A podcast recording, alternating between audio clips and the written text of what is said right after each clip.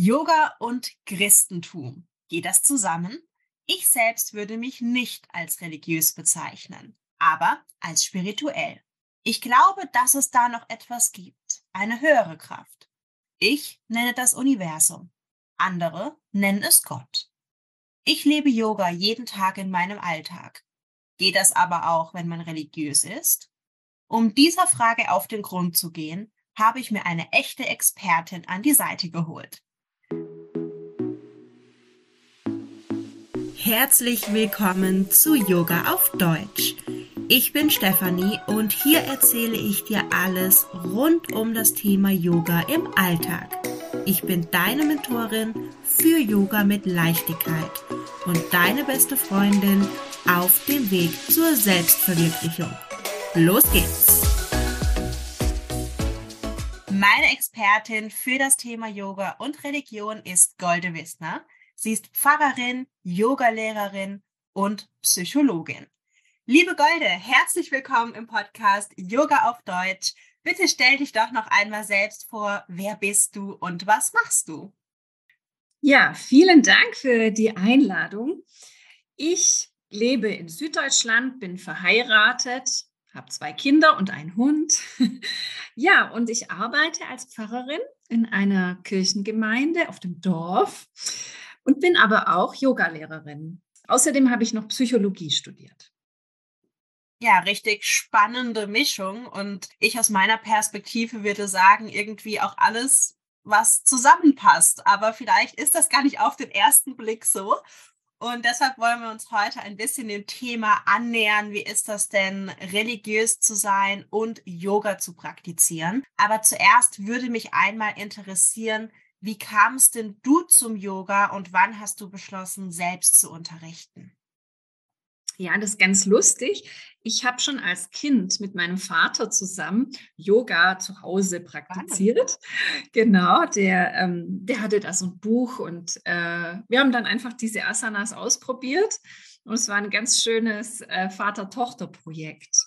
Und ja, und so bin ich eben immer wieder auch mal mit Yoga ähm, in Berührung gekommen und habe vor allem zu Hause für mich praktiziert. Dann nach der Geburt des zweiten Kindes habe ich so richtig gedacht, jetzt will ich mal was für mich tun, ähm, vor allem körperlich und habe mich dann bei einem Yogakurs angemeldet und da habe ich so zum ersten Mal in der Gruppe auch Yoga praktiziert und habe gemerkt, wie gut das mir tut. Eben nicht nur körperlich, auch seelisch. Ähm, dann kam auch Corona und wir durften uns nicht mehr treffen, ähm, konnten nur noch so online äh, praktizieren und so.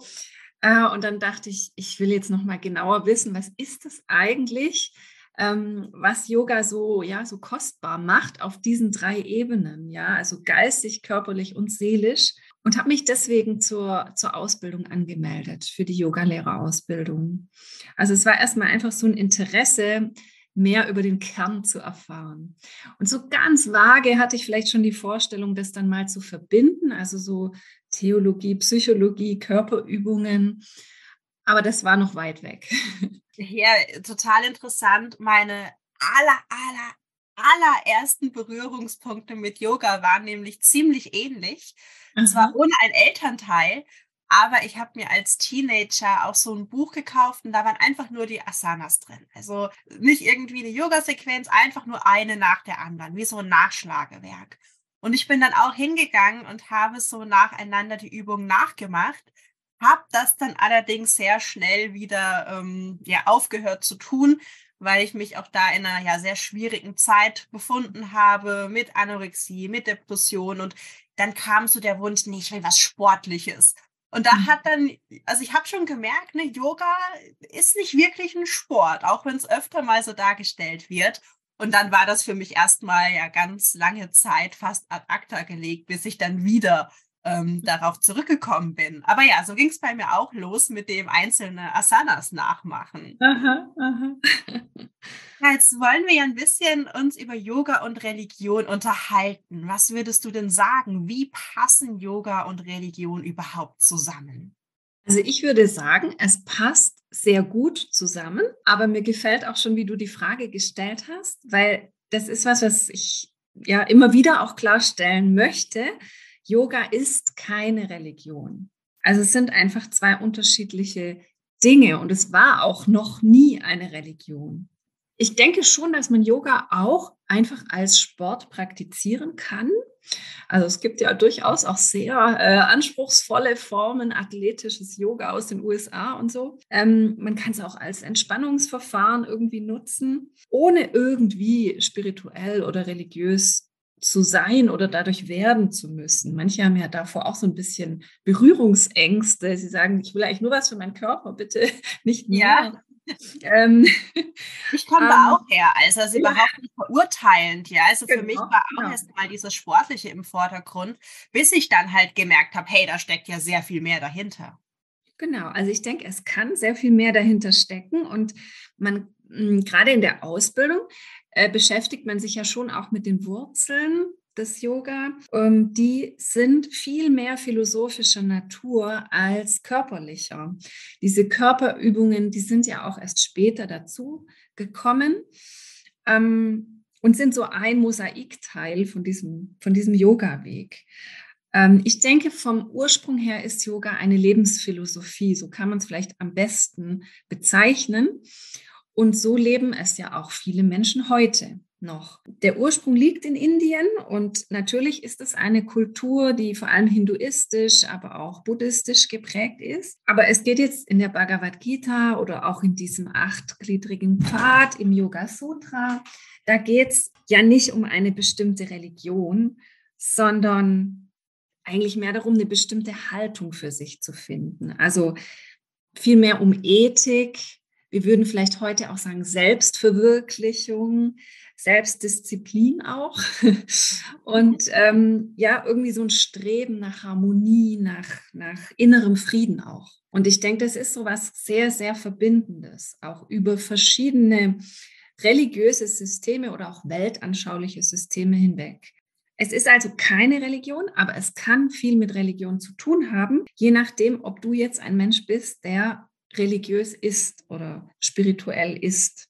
Äh, und weil ich eben Christin bin, fühlt sich dann dieser Raum, der da für mich entsteht, ganz selbstverständlich mit meinem Glauben. Also ähm, in der Meditation, finde ich, da entsteht ja so ein, so ein Raum, so ein Bewusstsein. Und da komme ich ganz selbstverständlich ins Gebet, in Kontakt mit Gott. Und für eine Muslimin ist das vielleicht dann ihr Glaube oder äh, für einen Atheisten vielleicht auch, ähm, genau, kommt er da mehr in Kontakt mit seinen Überzeugungen. Das kann genauso funktionieren. Ja, also dieses in Kontakt kommen finde ich total spannend, dass du das gerade ansprichst, weil ich muss ganz ehrlich sagen, ich habe nicht so richtig eine Ahnung, wie ich das greifbar machen soll, wo ich denke irgendwie, okay, da existiert noch was. Ich habe kein Problem mit dem Wort Gott. Also mein Partner zum Beispiel, der sagt doch ganz offen, hey, ich glaube an Gott. Und das ist für mich auch etwas, was absolut äh, greifbar, verständlich ist. Ich persönlich nenne es aber nicht so. Ähm, und ich glaube, dieses in Kontakt kommen, ich nenne es jetzt mal ganz, ganz, ganz allgemein mit etwas. Und wir dürfen dann selbst sozusagen befüllen, was das ist. Ob mhm. das die Natur ist, das Universum, äh, Gott, vielleicht auch mehrere Götter. Ich meine, gerade ne, wenn wir jetzt vom Hinduismus, ähm, Buddhismus, Taoismus und so weiter sprechen, da gibt es ja auch nochmal Unterschiede. Und ich fand das jetzt gerade auch so schön. Ich habe es in unserem kleinen Vorgespräch gerade gesagt, dass ich gestern in der Bhagavad Gita auch gelesen habe. Das ist so mein kleines Einschlafritual. Mhm. Und da dann eben auch so diese, diese Verbindung zum Christentum gemacht wurde. Und ich habe leider schon wieder vergessen, wer das war, aber ich sage jetzt mal auch aus der christlichen Literatur von Hunderten von Jahren einfach was geschrieben wurde, was ich sage jetzt mal vom Wortlaut her exakt das ist, was in der Bhagavad Gita steht. Also was da quasi überliefert wurde. Mhm. Und wo es dann eben auch sehr darum ging, die Dinge aus und in Liebe zu tun. Und ich mhm. denke, dieses Konzept, etwas aus Liebe zu tun, ob wir das jetzt Nächstenliebe nennen oder irgendwie anders, das ist etwas, was irgendwie, ich stelle jetzt mal die gewagte These auf, in allen Kulturen irgendwie vertreten ist. Und da diese Zusammenhänge finde ich einfach wahnsinnig spannend. Genauso ging es mir auch. In der Ausbildung mussten wir uns auch mit der Bhagavad Gita beschäftigen. Also das hat auch zur Prüfung gehört, dass wir uns da äh, das wirklich durchackern. Und ich fand es aber richtig spannend, ähm, auch solche Parallelen tatsächlich festzustellen. Also ohne jetzt da Vermischungen herstellen zu wollen oder irgendwas gleichzusetzen. Natürlich sind es zwei unterschiedliche ja, Systeme, aber zum Beispiel, ja, wenn du die, die Liebe zur Umwelt ansprichst oder zu deinem nächsten, nächsten Liebe, sagt man im Christentum, dann gibt es sowas natürlich auch dort drin zu finden. Oder ähm, diese Ja-Maß, das sind ja auch so Richtlinien, wie ich mich mir selbst gegenüber und anderen gegenüber verhalten soll. Das teilweise ganz ähnlich mit den zehn Geboten. Ja. ja, das ist mir auch schon aufgefallen. Also sogar schon im Kulturanthropologie-Studium, wo ich dachte, hey, irgendwie es kommt immer wieder aufs Gleiche raus. Also es hm. heißt anders, es ist ein bisschen anders verpackt, aber irgendwie so diese, ich sag jetzt mal, dieses generelle gesellschaftliche Regelwerk, das taucht irgendwie immer wieder auf. Ja, ja. Genau. Und ich glaube auch, wir Menschen brauchen das wohl. Ähm, ja. man sieht es leider in der Geschichte, natürlich auch im Christentum, dass ganz, ganz viel Schlimmes auch geschehen ist und immer noch geschieht. Aber ich meine, genauso auch in Indien, wenn man sich das Kastensystem anschaut oder wie mit Frauen immer noch umgegangen wird. Die Realität ist oft so, so dunkel. Aber ich denke, die, die religiösen Systeme an und für sich wollen eigentlich das Gute. Und ja, und stellen auch deswegen diese Regeln auf, dass wir äh, uns zum Guten hin orientieren und ausrichten. Ja, es ist immer das, was daraus gemacht wird, wie was interpretiert wird. Und da ist natürlich ja jede, jeder Einzelne gefragt, um sich auch mal in die eigene Nase zu fassen und zu schauen, okay, ist das jetzt irgendwie, resoniert das mit mir oder mache ich vielleicht gerade nur was, weil mir gesagt wurde, dass das so gemacht wird? Ne? Manchmal macht man ja blind was, man hat es so gelernt, die Eltern haben das vielleicht so gemacht, gesagt, getan und man hinterfragt das dann gar nicht mehr. Und ich habe das Gefühl, Yoga regt dazu an, die Dinge zu hinterfragen. Mhm. Mhm. Also das so ein bisschen aus meinem Alltag sozusagen. Und da passt auch die nächste Frage super dazu. Wie integriert sich denn Yoga in deinen Alltag als Christin? Ja, also ich muss gestehen, ich würde gerne viel mehr Yoga machen, aber mein Tag ist ziemlich voll. Ich glaube, so geht es vielen Menschen. Ähm, aber ich versuche schon täglich Yoga, ähm, also verschiedene Asanas, je nachdem, was mir gerade auch gut tut, zu praktizieren. Mal steht da wirklich mehr das körperliche Aktivierung im Vordergrund, mal ist es mehr die Meditation, ähm, mehr das Spirituelle. Also das versuche ich täglich für mich zu machen und immer gehört nach der Anspannung auch die Entspannung dazu und da komme ich oft in ein kurzes Gebet, das muss gar nichts Spektakuläres sein, aber allein durch dieses zur Ruhe kommen, zu sich kommen, entsteht einfach diese Möglichkeit. Ja, und ähm, manchmal habe ich auch einen Bibelvers, der mich gerade beschäftigt oder so, den ich dann meditiere. Genau. Und ich bin ja nicht nur Christin, sondern auch Pfarrerin und habe in meiner Kirchengemeinde auch eine Yoga-Gruppe jetzt äh, gegründet. Oh, und wir treffen uns regelmäßig in der Gemeinschaft. Und das ist ja auch was, was beim Christentum ganz essentiell ist, dieses in Gemeinschaft praktizieren und heutzutage ja im Yoga auch, also in den Gruppen.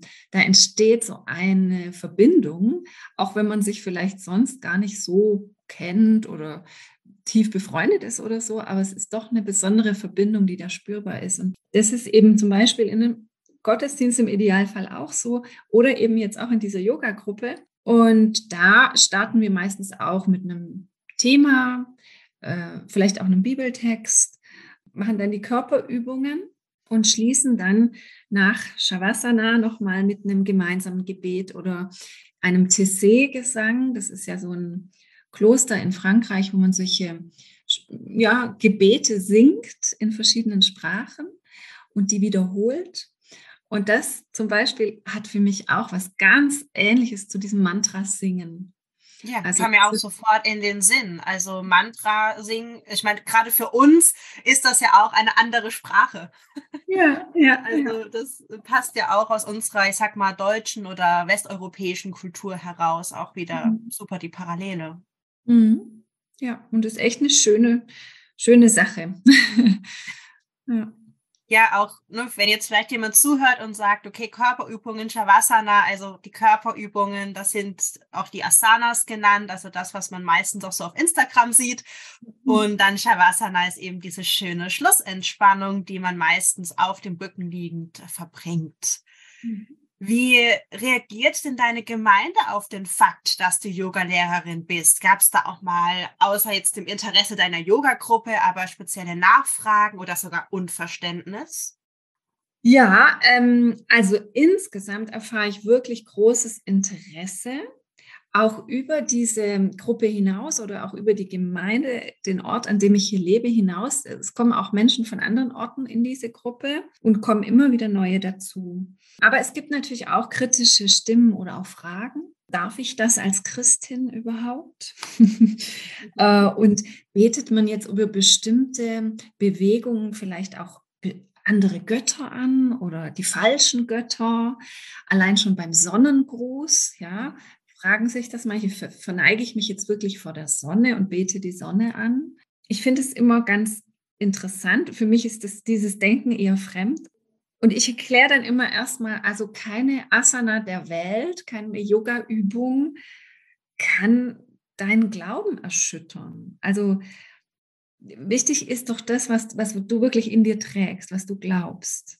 Ja, genau. Also, aber die meisten, die zu mir kommen, sind wirklich fast schon erleichtert. Also es sind einige, die sind Christinnen und Christen und praktizieren gleichzeitig schon seit langer Zeit Yoga und finden es schön, das jetzt verbinden zu können.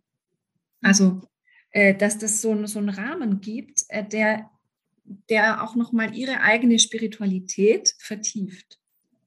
Ja. Ja, es sind natürlich beides, mal ganz neutral betrachtet, kulturelle Überlieferungen mhm. auf die eine oder andere Art und Weise. Und dann sind wir eben wieder bei dieser Individualität. Ne? Was mache ich draus? Und wie gehe ich da quasi an die Sache ran? Und jetzt habe ich ja auch direkt schon im Intro gesagt, ich selbst bezeichne mich als spirituell. Mhm. Was würdest du denn sagen, ist denn der Unterschied zwischen Spiritualität und Religion? Ja, also es ist ja tatsächlich so, die Begriffe sind nicht irgendwo scharf definiert, also auch nicht in der Theologie. Da gibt es keine allgemeingültige Definition. Also ich würde sagen, Religion, das ist das spezifische Glaubenssystem. Also zum Beispiel der Hinduismus oder ja, der Islam. Und Spiritualität ist eigentlich ja breiter und zugleich auch sehr individuell. Also wenn du sagst Spiritualität, dann ist das ja eigentlich eine Persönlichkeitseigenschaft. Und ja, so kann man es vielleicht auch beschreiben. Also wie, wie offen oder wie durchlässig bin ich für irgendwas, was größer ist als ich selber. So vielleicht. Und ja, ob meine religiösen Antennen empfangsbereit sind oder nicht. Und ich glaube, das ist wirklich tatsächlich von Person zu Person ein bisschen unterschiedlich. Ja, das deckt sich auch so ziemlich mit dem, was ich so für mich persönlich definiert habe. Denn ich würde sagen, warum sage ich, ich bin spirituell und nicht religiös, obwohl ich ja mhm. doch irgendwie an diese Konzepte, sage ich mal, glaube. Für mich ist Spiritualität weniger personifiziert. Ja, vielleicht mhm. meintest du das mit mhm. diesem speziellen, ja, irgendwie der Hinduismus, okay, da gibt's jetzt die und die Götter oder das Christentum, da gibt's jetzt einen Gott. Und jetzt heißt natürlich auch, ne, man soll sich kein Bild davon machen, das meine ich mhm. auch gar nicht mit personifiziert, sondern im Sinne von, ich glaube einfach, dass es da diese, ich sage jetzt mal, Energie gibt. Ja, aber allein schon dieser Begriff Energie, ja, der ist sehr schnell abgestempelt als irgendwas Mystisches vielleicht sogar, weil es eben so nicht greifbar ist. Und für mich persönlich ist Spiritualität an etwas zu glauben, was ich nicht sehen kann. Mhm. Ja, ich kann es fühlen, ich kann es wahrnehmen, aber ich kann es, ich kann es natürlich dann in einer übertragenen Art und Weise sehen, ja, in Form von Manifestationen zum Beispiel, von Dingen, die wahr werden. Aber ich kann jetzt nicht irgendwie sagen, okay, hier ist jetzt irgendwie die Person und die repräsentiert für mich jetzt was. Also das ist jetzt auch was ganz Spezielles, ja, wo ich jetzt halt sage, okay, ich brauche jetzt niemanden, der sozusagen auch zwischen mir und Gott zum mhm. Beispiel steht. ähm, oder wie auch immer ich das nennen möchte, Universum oder so. Aber das ist eben auch eine sehr individuell. Also das deckt sich sehr gut mit dem, was du gesagt hast. Und das, was ich jetzt hier gerade berichte, ist auch wirklich auf meine Person bezogen. Also mhm. kann jetzt mhm. natürlich sein, uns hört jemand zu und sagt, hey, ich bin auch spirituell, aber definiert das komplett anders als ich. Genau. Das ist vollkommen in Ordnung. Genau. Also das ist vielleicht manchmal schade, dass die Begriffe nicht so scharf sind, aber es ist ja auch wieder schön, wenn sie dazu führen, dass man sich so damit auseinandersetzt und überlegt, ja. was heißt es denn jetzt für mich? Ja.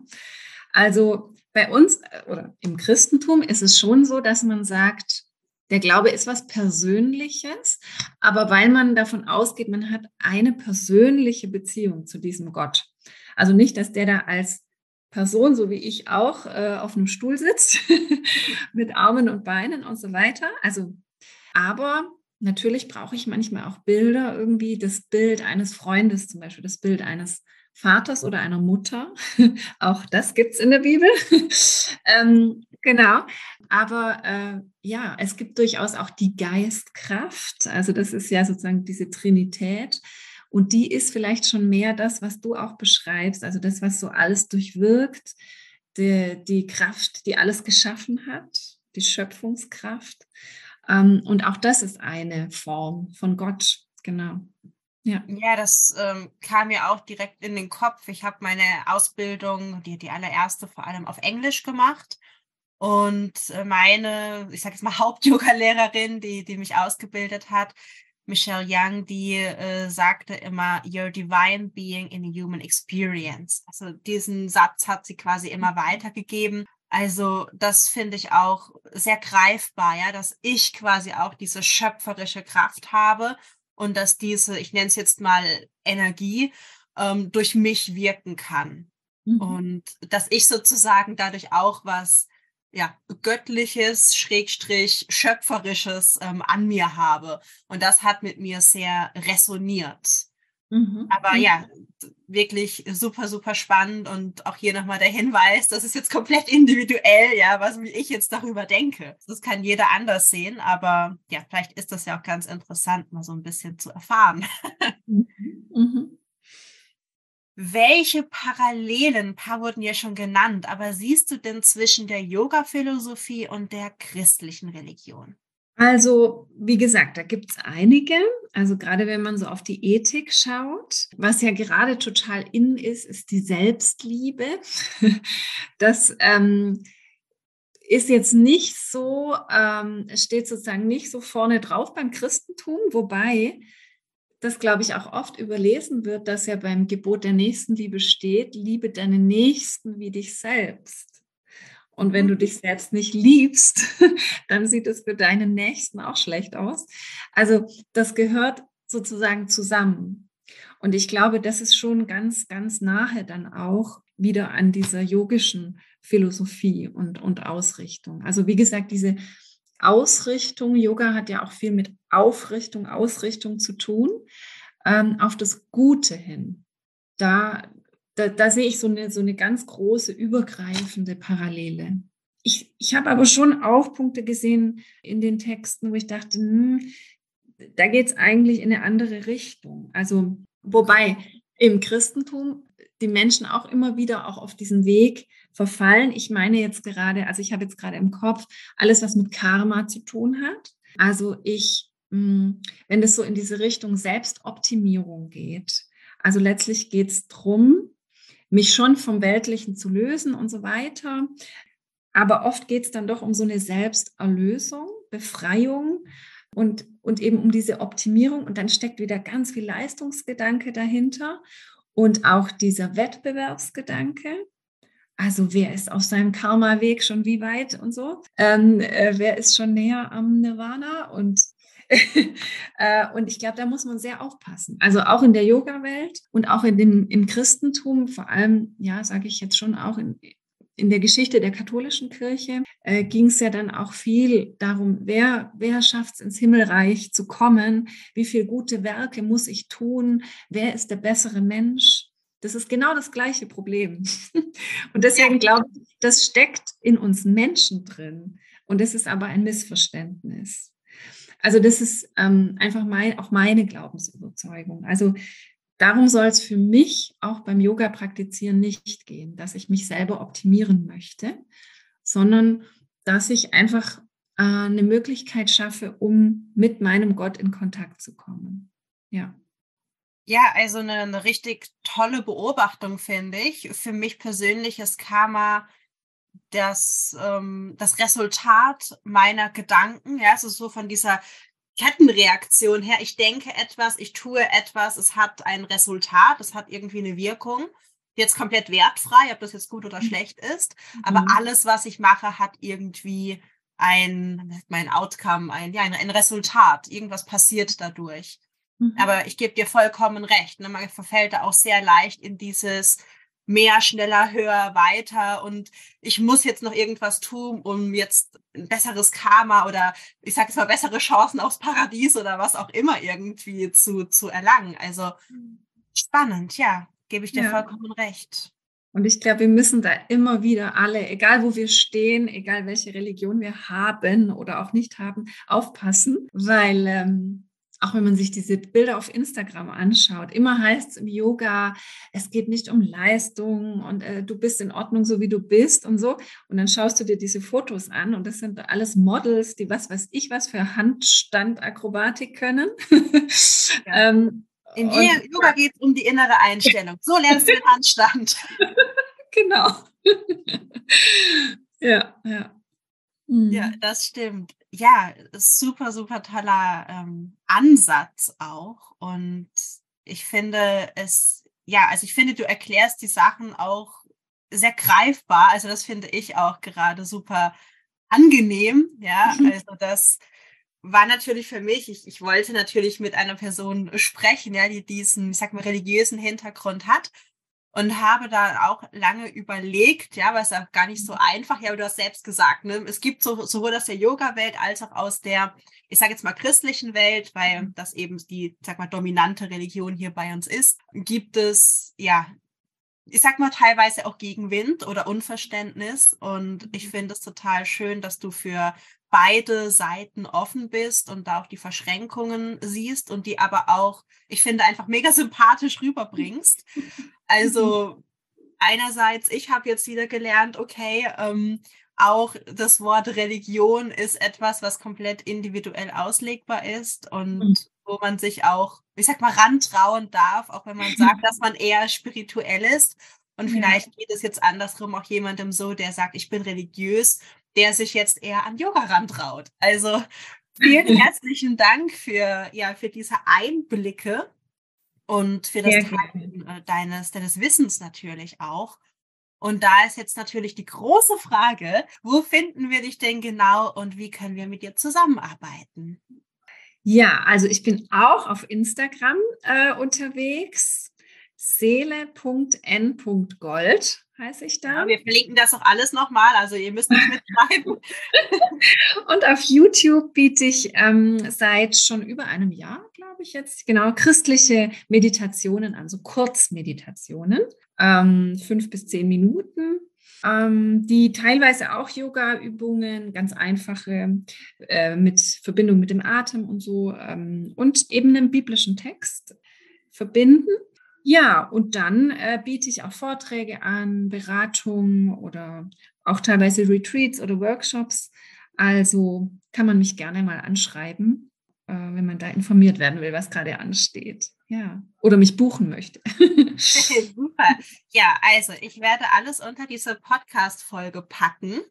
Und wir freuen uns natürlich beide, wenn du diese Folge teilst, wenn du sie auf Instagram teilst oder uns auch einfach nur eine Nachricht schickst. Und ja, hinterlass uns doch auch gerne fünf Sternchen und eine schöne Bewertung. Darüber freuen wir uns. Und liebe Golde, herzlichen Dank für deine Zeit und für dieses tolle Wissen. Bis zum nächsten Mal. Ich danke dir.